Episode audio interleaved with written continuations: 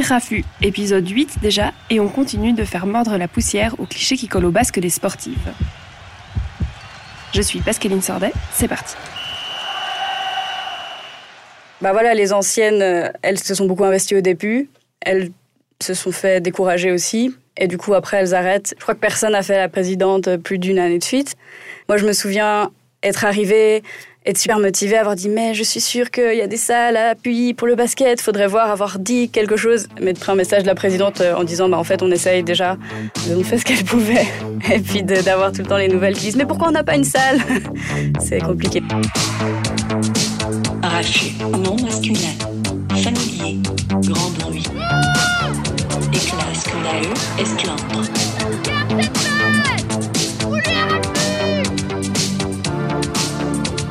Craignez pour votre féminité si vous faites un jour de la compétition Ou est-ce que c'est pour égaler, faire aussi bien que ces hommes que vous, vous le faites Non.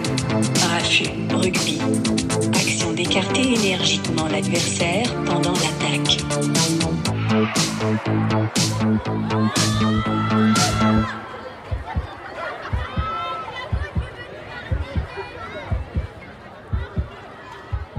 Pour faire du sport, à part peut-être la course à pied et encore, il faut des infrastructures. Salles, pistes, stades, piscines, cordes, rampes, bowls, terrains, des espaces souvent publics financés par l'argent des villes et des collectivités. A priori, rien à voir avec les problématiques de genre. Une piste de pétanque n'est pas masculine par essence et tout le monde peut s'essayer à la gym urbaine. Mais la réalité, c'est que face au sport, hommes et femmes ne sont pas égales. Les études montrent que les femmes font autant de sport que les hommes. À Genève, 84% des sondés déclarent une activité sportive. Les inégalités face au sport sont donc structurelles. Les femmes butent sur des obstacles très concrets. L'un d'eux est la difficulté à constituer des équipes féminines et des clubs dans les disciplines réputées masculines. De l'autre, le manque de moyens chroniques dans des disciplines réputées féminines telles que la gymnastique et toutes les formes de danse. La même scission est visible dans les sports urbains. Les skateparks sont majoritairement utilisés par les garçons, même si ce n'est pas l'intention de départ, alors que les disciplines typées féminines comme le roller derby ou le longboard dancing peinent à trouver des infrastructures pour exister. Thaïs Fortet fait partie des Rolling Furries, l'équipe de roller derby de Lausanne. Un sport de contact qui se joue en salle sur une piste ovale, un track, sur lequel les patineuses font la course. Il faut pouvoir euh, ben, mettre ce, ce, track au sol. Quand on le fait en match, ça demande en tout cas deux salles euh, omnisport suffisamment grandes parce que voilà, il y a des dimensions à respecter et euh, on a besoin de mettre une ficelle en fait pour délimiter le tour avec du scotch par-dessus. Et en entraînement, on utilise juste des petits plots euh, pour faire le tour. Alors après, moi j'ai vu par exemple en Angleterre, il y a des salles euh, qui ont fait les lignes au sol pour le roller derby. Donc c'est faisable, ça existe. Ici, on a des petits plots et on a une salle trop petite. On n'arrive pas à mettre un track entier, donc voilà, on s'entraîne sur quelque chose d'un peu plus petit que, que ce qu'on joue en match. Le club, il est né en 2014 ici. Euh, au début, c'était des filles motivées qui étaient dehors ou après dans un sous-sol euh, de, je sais, sais plus exactement où. Ensuite, il y a eu cette salle où, on s'entraîne maintenant qui a été trouvée grâce au service de la jeunesse. Et ensuite, il a fallu commencer à chercher à organiser des matchs dès que l'équipe euh, a eu suffisamment de, membres. Et c'est là que ça s'est un peu compliqué. Donc, il y a eu des, essais à Lausanne. Le service des sports avait été contacté. Euh, ils n'avaient jamais répondu à la demande d'aide. J'ai revu les mails. euh, On avait demandé d'être référencé sur le site de, la ville de Lausanne. Euh, la présidente de l'époque a rempli les démarches. Ensuite, elle a renvoyé. Elle a proposé en même temps, elle a demandé en fait de l'aide. Elle a expliqué notre situation de salle. Et ils ont répondu trois mois plus tard c'est bon, vous êtes référencé. Et rien du tout sur la demande de salle. Et du coup, où est-ce que vous jouez des matchs? Alors, les matchs à domicile de l'équipe lausannoise se font à Cossonay en ce moment. Euh, depuis 2016, il y a une salle, on a trouvé une salle à Cossonay. Euh, on a le droit de faire que deux matchs par année. Chez eux, ils nous autorisent que deux par année. On la paye assez cher. Et, euh, et il faut se déplacer là-bas parce qu'on n'a jamais trouvé une salle suffisamment grande à Lausanne qui nous accepte. Ce problème de salle, Pauline Michaud le connaît bien. Elle gère l'antenne suisse de Longboard Girls Crew, une communauté qui encourage la pratique des filles. Dans ce cadre, elle organise des initiations et des séances pour les enfants à l'EVAM, l'établissement vaudois d'accueil des migrants.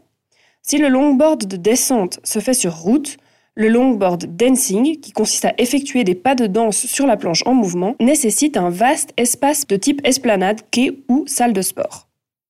on aurait besoin d'infrastructures. Parce que c'est vrai que l'été, c'est plus facile. On va souvent à Vidi. Mais même là, on avait de la peine à trouver un endroit en fait euh, large, parce qu'il y a de plus en plus de personnes qui veulent venir. Plat, où il n'y a pas trop de monde, où il n'y a non plus pas trop de dangers, comme euh, des voitures ou le lac, parce que les longboards peuvent facilement partir avec euh, des personnes qui commencent dans le lac, et c'est pas, c'est pas le but. C'était le grand questionnement, en fait, il y a quelques mois, savoir ben, en hiver, comment faire pour pouvoir continuer à faire ces initiations aussi à, à Evam parce que c'est toujours ça fait toujours mal au cœur quand on y va parce que les les enfants adorent ces moments. Et euh, ils nous demandent toujours quand, est-ce qu'on va revenir. Mais en hiver c'est compliqué parce que ben, sur place quand il y a de la neige on peut pas rouler. Quand il pleut on peut pas rouler. Pour l'instant je pense que cet hiver on pourra pas retourner à Evam. Donc c'est toujours ce problème de voilà finalement le, skate. Par exemple il y a la fièvre à Lausanne. Donc euh, on peut y aller tout l'hiver. Euh, c'est quelque chose qui est. Il y a plusieurs skateparks euh, à l'intérieur euh, en Suisse, donc c'est un sport qui peut se faire toute l'année. Et le longboard dancing, c'est un peu plus compliqué parce qu'il faut trouver vraiment un, un, endroit spacieux. Les filles déclarent vouloir faire du sport, mais elles en sont découragées de manière implicite. Elles se replient alors sur des activités conformes aux stéréotypes de genre, ou, alors que les organes génitaux ne servent à rien pour rouler sur une planche, soyons francs, les filles se mettent à douter de leur légitimité. Par exemple, quand je me balade avec euh, mon longboard dans la rue, dans des situations où je peux pas rouler, comme par exemple dans le métro ou euh, sur les dalles, en fait, j'ai l'impression des fois de pas être légitime, enfin de devoir prouver que, que je suis capable de, de faire du skate, en fait. Voilà, quand, quand je vois un, gars qui, qui, marche dans la rue avec un skate ou un longboard, c'est rare que je me dise, ah ben, est-ce qu'il fait semblant de, de faire, est-ce qu'il est qu'il porte ce, ce, skate seulement pour euh, se donner un genre? Enfin, je, je, souvent je me dis, ben voilà, c'est un, un, skater qui, qui va juste, enfin, qui va au skatepark euh, s'entraîner. Alors que quand je vois une fille, j'ai plus tendance à me dire, ah ben, est-ce que, même, même moi qui en fais, est-ce que, euh, est-ce qu'elle, est-ce qu'elle est-ce qu'elle se donne seulement un genre, est-ce qu'elle fait semblant ou est-ce qu'elle en fait vraiment? Parce que c'est très rare d'en voir. Et c'est vrai que, bah, du coup, quand moi je me, balade avec, euh, avec mon longboard, des fois je me sens presque mal en fait. Je me dis, mais je dois prouver que, que je sais faire. Et puis après, je peux aussi le voir quand je commence à en faire ou à faire des descentes ou à faire des pas sur mon longboard. Je vois beaucoup, beaucoup de regards euh, un peu surpris, impressionnés. Donc je sais pas si c'est une forme de sexisme, mais c'est peut-être plus que, que, en tout cas à Lausanne, y a, pour l'instant, c'est encore rare de, de, voir des femmes en faire. Donc c'est peut-être surprenant de voir une femme qui fait, qui fait du skate. Écoutez bien, viande fraîche. Le derby, c'est pas seulement enfiler des barésilles et se choisir un nom de dur à cuire. C'est d'abord un sport. La Ligue a six places disponibles, alors si vous avez une once de talent, j'espère que vous allez en faire étalage aujourd'hui. J'ai remarqué que j'avais tendance, en fait, à vouloir euh, porter des, habits euh, considérés comme féminins, comme euh, des robes ou, je pas, des pantalons à fleurs, quand je fais du longboard, pour, en quelque sorte, équilibrer ce côté masculin du, skateboard. Ouais, c'est une tendance que j'ai souvent inconsciente à porter ces habits, mais en y réfléchissant, je me suis dit que ça venait justement de, de cette image que, que, je, voilà, que je pouvais avoir aussi, que la société avait de, du skate. Ouais, donc c'est une question que je me pose toujours. Je me, dis, je me demande toujours, mais pourquoi, pourquoi est-ce que tu, tu portes ça? Est-ce que c'est parce que tu as juste envie, enfin, est-ce que parce que tu as envie de, de, de porter cet habit ou est-ce que au travers de ça, tu as envie de véhiculer un message? De compenser le fait de faire un, un sport connoté comme masculin en surperformant un truc féminin, mmh. de la robe, des fleurs, mmh. de la féminité, un peu, mmh. un, peu, un peu cliché finalement. Voilà, tout à fait. Et, et c'est vrai que ben, depuis petite, je fais pas mal de, de sports où il y a plus de, de, gars. Et je me souviens quand j'étais plus petite, je m'étais posé la question, mais est-ce que vraiment je, est-ce que je suis féminine? Et est-ce que euh, mes, les gars qui m'entourent me considèrent comme une fille ou comme... Euh, leur, leur, pote, leur pote gars un peu? Et je me souviens quand j'étais petite, ça, m'a marqué. J'avais, j'avais demandé à, à deux, trois, deux, trois amis euh, garçons des scouts si, en fait, justement, ils me considéraient comme, comme une femme à part entière, comme une fille euh, désirable ou plus comme, comme leur pote, euh, un peu garçon manqué. Et donc, c'est, quand même une difficulté qu'une femme, bon, que je peux avoir, de pas me dire, ben voilà, si, je fais ça, ben, je vais être plus gars, ou si je fais ça, je vais être plus fille et de juste faire les choses parce que j'aime ça et parce que, euh, parce que ça me fait du bien en fait. Les associations qui gèrent les skateparks ne sont pas volontairement sexistes, elles ne cherchent pas à exclure les filles, au contraire. La Fièvre, qui gère le skatepark dans le quartier de Sévelin à Lausanne par exemple, a une politique claire d'encouragement pour les filles et c'est un premier pas. J'ai fait un petit peu de skatepark. C'est sympa, pour les, filles, c'est 30 francs par année seulement et après c'est gratuit d'y aller. Donc ils essayent de, faire venir euh, plus de filles, mais ça reste très masculin comme milieu. Euh, je trouve difficile de, faire sa place dans ce milieu du skatepark. J'ai commencé le, bah, derby, je me suis mis euh, au roller que j'avais jamais fait avant. J'ai vraiment commencé euh, en faisant du roller derby et il y avait quelques filles dans l'équipe qui allaient en plus un petit peu au skatepark et ça m'a intéressé. Elles nous avaient proposé une fois de venir essayer. Et j'avais, j'étais allée quelques fois, là ça fait un petit moment, mais j'y retournerai, je pense. Et alors, bah, ce que ça a fait pour moi, du coup, ça m'a permis d'oser de faire du skatepark parce qu'en fait, le fait d'être sur des rollers quad, qui, qui, qui est complètement inexistant en skatepark, ça m'a donné une légitimité en me disant, en fait, même si je débute, même si je fais rien d'impressionnant, je suis en quad, je suis une femme en plus. Donc voilà, ça, ouais, j'ai trouvé une légitimité à être la seule en quad. Donc euh, voilà, même si c'est moins impressionnant que ce que font euh, les, les, autres euh, gens en roller, en skate, il y a ça. Et ils sont en général, il y a un petit respect.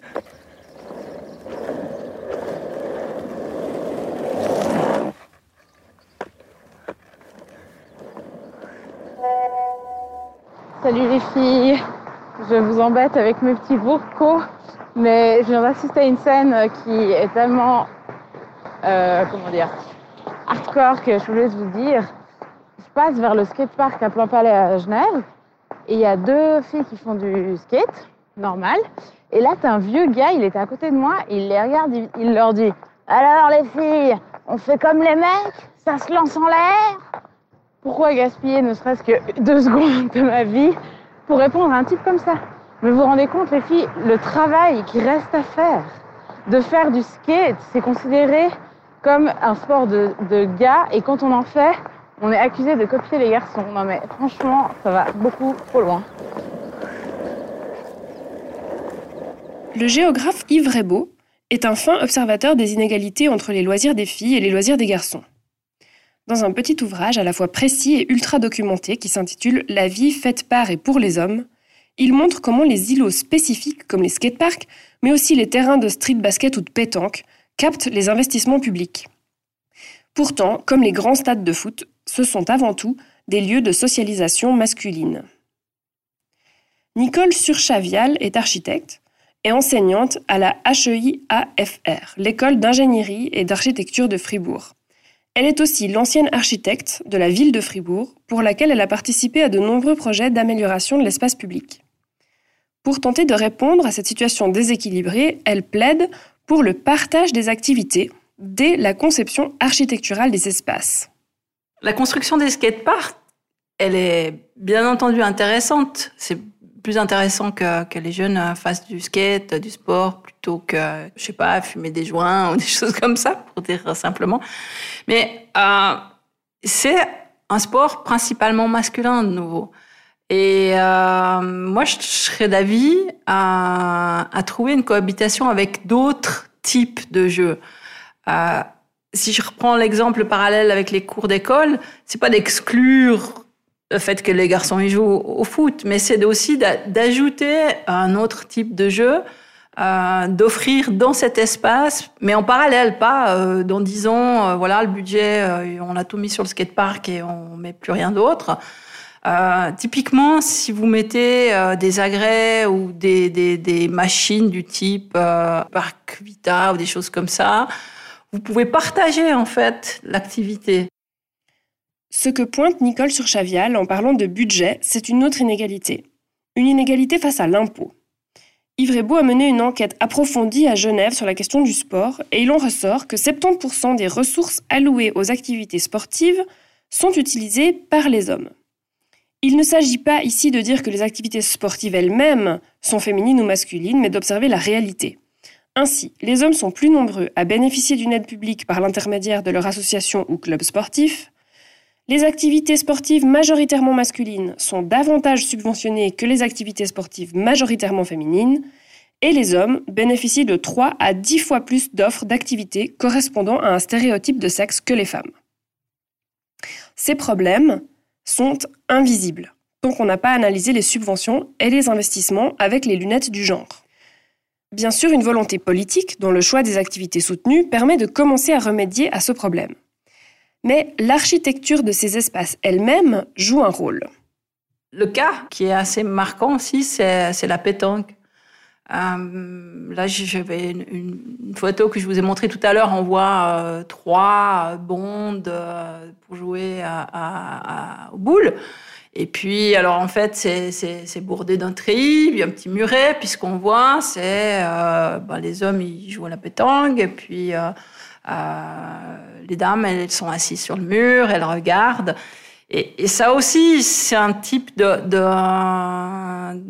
d'occupation sportive qui est euh, principalement masculin. Donc d'intégrer euh, d'autres types d'activités pour euh, les femmes, ça serait, ça serait bien. Est-ce que c'est une question d'aménagement, par exemple dans le cas de la pétanque que vous citez, est-ce que c'est une question d'aménagement des espaces? C'est-à-dire que si cet espace de pétanque, il, était, il est plus ouvert, c'est-à-dire qu'il n'est pas derrière un treillis, derrière une bande d'arbres, euh, cloisonné en fait dans un espace où on a l'impression qu'il appartient que à la pétanque et donc que aux joueurs de pétanque et que donc il est difficile d'y entrer, mais qu'il est intégré dans un aménagement différent. Est-ce que ça, ça suffit ou est-ce que c'est une question de diversité des activités proposées? Alors je pense que votre suggestion, elle est la, plus intéressante. C'est vrai d'ailleurs euh, pour tous les espaces publics. Si vous les mettez en, réseau, euh, ils gagnent en qualité, ils gagnent en fréquentation, ils gagnent en sécurité et ils gagnent en, mixité d'usage. Et euh, ça, je trouve euh, très important d'ouvrir les espaces. Ça ne veut pas dire de ne pas avoir des endroits plus intimes euh, où on peut se cacher, être à l'abri des regards, mais d'avoir une possibilité de créer un espace où, tout en étant dans un, cercle ou dans un espace restreint, le pouvoir, le pouvoir voir et, être vu, c'est un élément très très important dans la conception de l'espace public, en particulier pour les femmes. Femmes qui favorisent d'ailleurs les pratiques libres, c'est-à-dire hors des clubs ou des structures sportives, parce qu'elles offrent de la souplesse et sont donc compatibles par exemple avec la charge d'enfant, qui est une des raisons principales pour laquelle les femmes déclarent cesser le sport. Mais ces activités posent d'autres problèmes, des problèmes liés à l'usage de la ville, à son architecture spécifique, par exemple, les questions d'éclairage et les questions de sécurité. L'impression ou la sensation d'être en danger, elle est nettement plus importante chez, chez les femmes. Et donc, le fait de pouvoir être en sécurité dans l'espace, ça passe par, euh, alors, la nuit, par l'éclairage. Euh, nous, on a beaucoup travaillé sur un projet dans la requalification du bourg avec une éclairagiste euh, milanaise qui s'appelle Susanna Antico. Et on a constaté que aujourd'hui, l'éclairage existant, c'est un éclairage qui est à 8 mètres de haut. Donc, il est fait euh, pour que les bus euh, passent en toute sécurité, que les voitures, que la circulation se fasse en sécurité. Mais il n'y a pas une approche, en fait, à la hauteur euh, humaine, à la hauteur des yeux. Donc, tout le projet, il remet en place des appliques contre les façades il met euh, des candélabres sur la place. Donc en fait, il donne de la sécurité, il différencie la couleur de la lumière. Et tous ces éléments-là favorisent le sentiment de sécurité. Puis l'autre élément important dans ces questions de, se sentir en danger ou pas, euh, c'est euh, l'entretien, et ça, l'entretien des espaces. Et ça, ça a de nouveau un lien avec quel type de matériaux on utilise. Le sujet de l'espace public pour les femmes, c'est pas les talons aiguilles dans les interstices des pavés, c'est pas ça. Mais par contre, le matériau, il est quand même important. Le matériau, il doit être lisse, donc aussi accessible aux personnes en fauteuil roulant, en déambulateur, pouvoir être carrossable. Les joints euh, qui sont en sable pour des raisons écologiques, ils doivent pouvoir être remplis. Ils doivent pouvoir être balayés, ils doivent pouvoir être entretenus, parce que si tout d'un coup vous commencez à laisser des détritus, euh, des odeurs d'urine, des choses de ce type-là, ça devient un endroit qui est angoissant et le sentiment d'insécurité, il, grandit.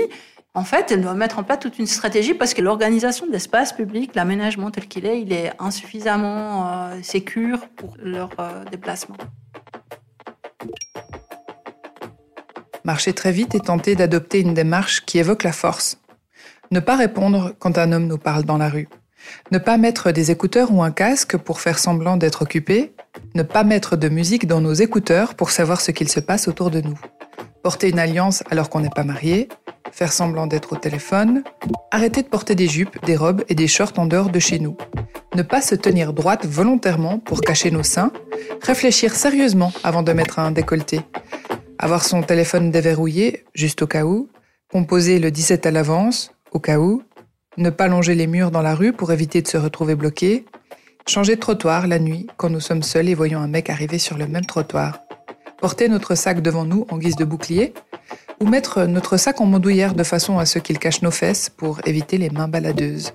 Scanner les petites rues avant de s'y engager, ne pas mettre de talons pour courir si besoin, ne pas boire trop d'alcool, ne jamais laisser notre verre sans surveillance, ne pas emprunter les rues mal éclairées, attacher nos cheveux longs, mettre une capuche, serrer les poings, marcher vite, ne jamais baisser notre garde, essayer de devenir invisible. 73 choses que beaucoup de femmes font pour se sentir en sécurité dans l'espace public. Anaïs Bordage, BuzzFeed. Si le harcèlement de rue est si difficile à combattre, et souvent si peu pris au sérieux par les forces de l'ordre et la justice, c'est que la culture urbaine est une culture masculine. C'est l'autre constatation d'Yves la ville, comme territoire à conquérir, est une ville d'hommes. Il cite par exemple Pierre Sansot dans sa poétique de la ville. La ville est à parcourir, à caresser, à pénétrer comme un corps féminin, et, comme un tel corps, elle possède ses creux et ses points chauds. Il évoque aussi Baudelaire, Breton ou Aragon, chez qui les flâneurs, dérivant dans la ville, insatisfaits après avoir suivi des femmes, pourront toujours trouver un bordel pour finir la nuit. Le fait de rester dans l'espace, de flâner, c'est une chose typiquement masculine.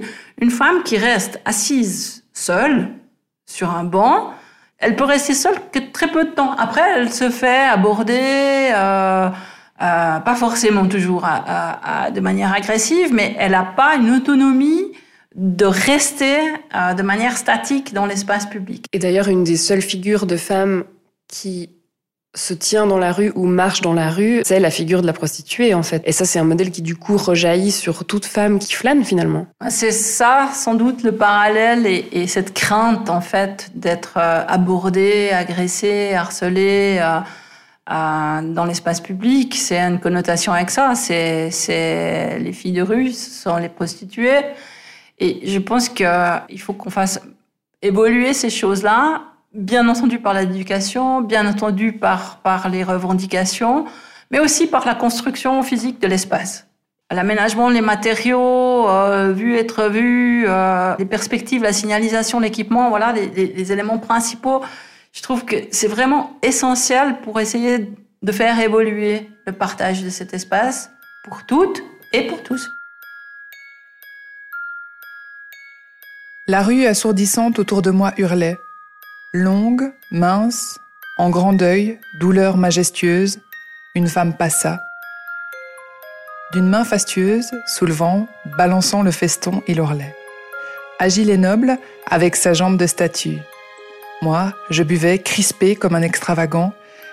Dans son œil, ciel livide où germe l'ouragan, la douceur qui fascine et le plaisir qui tue.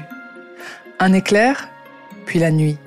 Fugitive beauté dont le regard m'a fait soudainement renaître, ne te verrai-je plus que dans l'éternité? Ailleurs, bien loin d'ici. Trop tard, jamais peut-être. Car j'ignore où tu fuis, tu ne sais où je vais. Ô toi que j'eusse aimé, ô toi qui le savais. À une passante, Baudelaire. Le 14 juin 2019, pendant la grande grève des femmes en Suisse, j'ai croisé les Rolling Furries dans la foule. Sans leurs patins, mais avec des pancartes, dont une qui clamait Ville de Lausanne, 15 salles de sport, Roller Derby Lausanne, zéro match à domicile. Une des propositions très concrètes que j'ai pour faire de la discrimination positive, c'est d'instaurer des budgets genrés. Je pense qu'on doit essayer de, rattraper euh, le retard pour ces aménagements en consacrant en fait des montants à l'amélioration de ces espaces publics. que ce soit dans, les parcs hein, qu'on évoquait euh, tout à l'heure, euh, que ce soit dans les éclairages, que ce soit... Euh, mais après, ça va jusqu'au au, au vestiaire, euh, des, salles de sport, euh, ou, même dans tous les équipements publics. Moi, je ne comprends pas, et j'ai été architecte et j'ai pas beaucoup pensé à ce genre de choses. Quand on écrit un programme, je ne vois pas pourquoi on ne fait pas un plus grand nombre de toilettes dans tous les équipements qu'on fait pour les femmes. Il se trouve que, voilà, je veux dire, c'est une chose bête, mais on est toujours en train de faire des fils incroyables. Donc, ça, ça passe, alors, soit par un budget supplémentaire pour l'équipement, le théâtre ou la salle de gym que vous construisez, ou alors par le fait de, mettre un budget affecté à améliorer les équipements et les infrastructures au bénéfice des femmes. Et il y a même des mesures qui ne coûtent rien et qui féminisent les villes, comme renommer les rues. Si les grévistes ont pu trouver assez de noms pour le faire, les pouvoirs politiques peuvent aussi, ce n'est qu'une question de volonté. Au-delà du symbole, c'est comme cela que l'égalité se construit et se cultive, au quotidien et sous nos yeux, et qui contribue à nous débarrasser d'une culture du viol déguisée en badinerie, comme chez Renault et sa jeune fille du métro. Mais comme à craigner pour ses robes, à ses attaques elle se dérobe, sentant quelque chose qui la chatouille. Derrière son dos, elle tripatouille et tombe sur une belle paire je trouve que c'est très euh, encourageant de, de skater avec d'autres filles. Et je sais qu'il y, a des filles qui ont aussi plus peur d'essayer de, devant des gars, euh, qui ont peut-être peur du regard des hommes ou peut-être à cause de, des, mauvaises expériences qu'elles ont eues dans leur passé, de, créer cette atmosphère euh, non jugeante. En tout cas, c'est ce qu'on essaie de faire avec Longboard Girls Crew, où en fait une fille peut venir et, tester sans, sans sentir sous pression ou jugée. J'ai eu des retours justement certaines personnes qui étaient venues à, no, à nos initiations qui m'ont dit que ça leur a fait du bien de juste d'être avec d'autres femmes et de pouvoir s'encourager et de pouvoir voir aussi que ouais que qu'on est capable en fait que c'est pas une question de, de sexe c'est juste euh, et d'être aussi, de ne pas être considéré comme seulement euh, un objet comme on peut voir sur Internet. Parfois, quand on met Longboard Girls ou filles sur Internet, euh, on voit beaucoup de photos de, de filles moitié euh, nues, quoi, en, en, petit, en maillot de bain ou en petit short. Où il y a peu de vidéos, il y a beaucoup de photos. Donc c'est vraiment euh, la femme en tant que corps qui doit mettre en valeur un objet. Et, et du coup, de aussi voir que ben, une femme, c'est bien, c'est bien plus qu'un corps. C'est aussi, ben, c'est une personne qui peut être une athlète, avec des, avec des capacités et en fait que voilà qu'on peut progresser ensemble, c'est quelque chose de très euh, encourageant.